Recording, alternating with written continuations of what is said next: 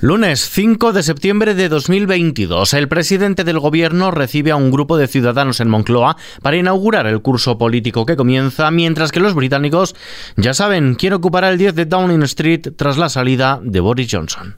XFM Noticias con Ismael Arranz. ¿Qué tal? El presidente del gobierno, Pedro Sánchez, ha confirmado que el Consejo de Ministros aprobará mañana martes el reconocimiento del subsidio del desempleo a las empleadas del hogar, poniendo así fin a una injusticia, dice, absolutamente inaceptable. Lo que vamos a hacer es aprobar eh, la norma que garantiza el subsidio del desempleo para las empleadas eh, del hogar. Ponemos, por tanto, fin a una injusticia absolutamente inaceptable somos coherentes con algo que venimos desplegando desde que tengo el honor de ser presidente del gobierno y es reconocer derechos laborales, la dignidad laboral a distintos colectivos que han sido preteridos durante muchísimos años y desde luego lo que hacemos es asumir como propio y hacer realidad un mandato, una petición, nada más y nada menos que de la Organización Internacional del Trabajo. Una comparecencia en la que Sánchez ha remarcado su compromiso con la subida del salario mínimo interprofesional hasta situarlo en el 60% del salario medio antes de que finalice la legislatura y ha garantizado la revalorización de las pensiones conforme al IPC tal y como se establece por ley nos dicen que todo eso, que todas esas políticas son perfectamente compatibles con una consolidación fiscal que hace, por ejemplo, que la deuda pública y el déficit público se estén reduciendo, avanzando en esa senda de consolidación fiscal que nos marca Europa y con la cual está comprometida el gobierno de España. Y los datos nos dicen, por ejemplo, que la industria se mantiene a un buen ritmo, tanto como las cifras de exportaciones de nuestras empresas que han crecido en un 26% en lo que va de año.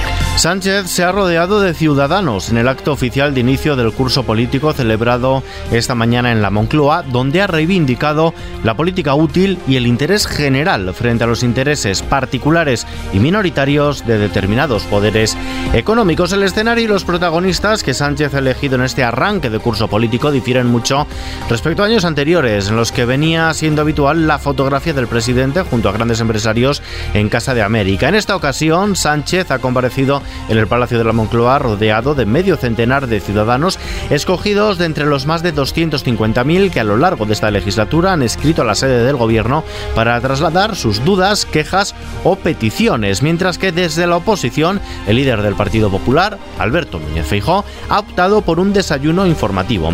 En este acto, Feijó ha anunciado el envío a Moncloa de un plan de ahorro energético con medidas a corto y a medio plazo en el que propone extender la rebaja del IVA del gas y de la luz durante todo el invierno. Así lo ha señalado durante su intervención, en la que también ha explicado algunas de las medidas que contiene el citado plan que remitirá esta misma semana a Pedro Sánchez. Escuchamos a Feijo. El Partido Popular no actuará como espectador de un nuevo error, sino que volverá a poner a disposición del Gobierno una propuesta en esta materia. De hecho, les comunico que eh, esta misma semana remitiremos a Moncloa un plan completo para su estudio y consideración en relación con la energía. No ha especificado si será antes o después del cara a cara en clave energética que Sánchez y Feijóo mantendrán mañana por la tarde en el Senado. El otro asunto donde no, tampoco se ponen de acuerdo es en la renovación del Poder Judicial, un tema frente al cual el presidente del propio Poder Judicial y del Supremo, Carlos Lesmes, se muestra pesimista y no duda en calificarlo de desolador. A día de hoy no albergo ninguna esperanza. Es decir, la situación a mí me parece absolutamente lamentable. El discurso de apertura estará muy centrado en, esta, en este hecho, porque las circunstancias que se están produciendo en el Tribunal Supremo son desoladoras. Y mientras el PP no se sienta a negociar su renovación, ¿qué dice Feijó? Pues que el gobierno tiene secuestrado al órgano de gobierno de los jueces. Es que el gobierno ha intervenido el Consejo General del Poder Judicial, lo ha desautorizado, le ha vaciado sus competencias y le ha prohibido ejercer sus competencias desde Ferraz lo que destacan es que la capacidad de diálogo del Partido Popular empieza y finaliza por la ultraderecha, por Vox. Dicen que es la única formación con la que los populares logran entenderse. Pilar Alegría, además de ministra de Educación, es la portavoz de la Ejecutiva del PSOE y considera inadmisible que el principal partido de la oposición no se sienta a negociar la renovación de los órganos constitucionales. Inadmisible es que el Partido Popular lleve más de 1.350 días imposibilitando la renovación del Consejo General del Poder Judicial. Inadmisible es el trilerismo político con el que ha actuado el Partido Popular frente a la renovación del Consejo General del Poder Judicial llegaron a un acuerdo, se firmó un documento para hacer posible esa renovación. Renovación y mudanza en Downing Street. Reino Unido ya sabe quién será su próxima primera ministra. La actual titular de Exteriores, Liz Truss, la nueva líder del Partido Conservador, asume su cargo con toda una declaración de intenciones. I campaigned as a conservative and I will govern as a conservative.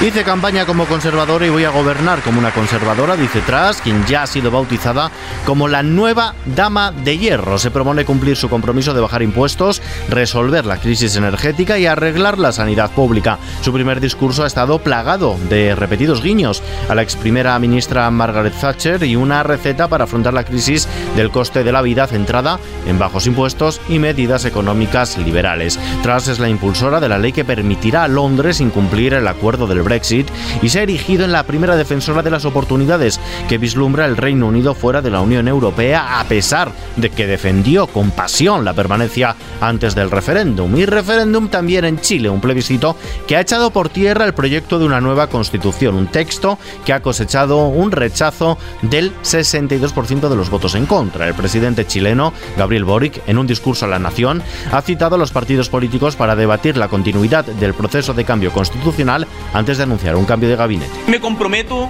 a poner todo de mi parte para construir en conjunto con el Congreso y la sociedad civil un nuevo itinerario constituyente que nos entregue un texto que, recogiendo los aprendizajes del proceso, logre interpretar a una amplia mayoría ciudadana. De vuelta a casa, balance de siniestralidad en las carreteras en este verano. Un total de 225 personas han muerto en las carreteras españolas durante los meses de julio y agosto. Es un dato que supone 10 personas más que en el año 2019, el previo a la pandemia. El gobierno, mientras tanto, tiene prevista la llegada a lo largo de este mes de 10 millones de dosis de vacunas contra el coronavirus ya adaptadas a nuevas variantes que se comenzarán a inocular a partir de la segunda quincena de septiembre, en una fecha que no obstante está aún pendiente de conocerse. Carolina Daria ministra de Sanidad. Estamos en condiciones, a la espera de que la Comisión de Salud Pública diga cuándo pues empezar esa inoculación de eh, dosis a estos colectivos más vulnerables, mayores de 80 y personas eh, de edad que viven en residencia a partir pues de la tercera cuarta semana de septiembre cuando se acuerde la fecha que esperemos que esta semana podamos concretar sobre el uso de mascarillas, Darias ha pedido cautela y ha enfriado la posibilidad de que el gobierno apruebe en otoño la retirada de las mascarillas en el transporte público y en los espacios en los que sigue siendo obligatoria, como los centros sanitarios. Donde se han relajado las medidas es en las aulas, en este inicio de curso escolar, en el que las familias gastarán de media 2.186 euros por hijo en este curso 2022-2023. Es una cifra bastante más alta que en años anteriores, según la encuesta anual de la OCU sobre los costes de la vuelta al cole que coincide con un entorno de alta inflación. Un nuevo golpe destacan para las precarias economías domésticas. Y hablando de agujero en los bolsillos, la electricidad subirá este martes más de un 20% hasta los 291,57 euros el megavatio hora. Y la bolsa española ha bajado el 0,88% en este inicio de semana y ha perdido el nivel de los 7.900 puntos. Lo hace afectada por la caída de las plazas europeas al descender la actividad en el sector servicios en el viejo continente. El IBEX 35 echa el cierre en los 7.862 enteros. El euro se cambia por 0,9920 dólares. Y vistazo ahora a la previsión del tiempo.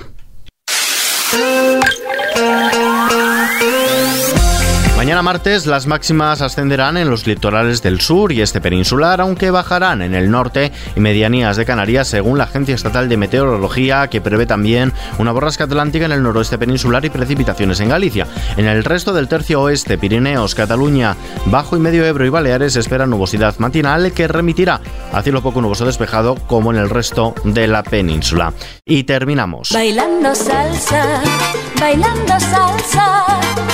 Nacida entre la comunidad latina en Nueva York en los años 60 del siglo pasado, la salsa cumple 60 años como resultado de fundir diversos ritmos caribeños poniendo al mundo a bailar en español. La salsa, que parece perder terreno entre las generaciones de jóvenes latinos en beneficio del reggaetón, tiene todavía abundantes seguidores fieles en el mundo entero que acaban de congregarse durante el fin de semana en Nueva York para bailar sin descanso y rendir tributo a este género. Ella llenaba un vestido escotadito y con Con este bailando salsa de Mecano terminamos este resumen informativo. Las noticias continúan actualizadas cada hora en la sintonía de Kiss FM y ampliadas en nuevas ediciones de nuestro podcast Kiss FM Noticias. Gustavo Luna en los mandos técnicos. Un saludo de Ismael Arranz. Hasta la próxima.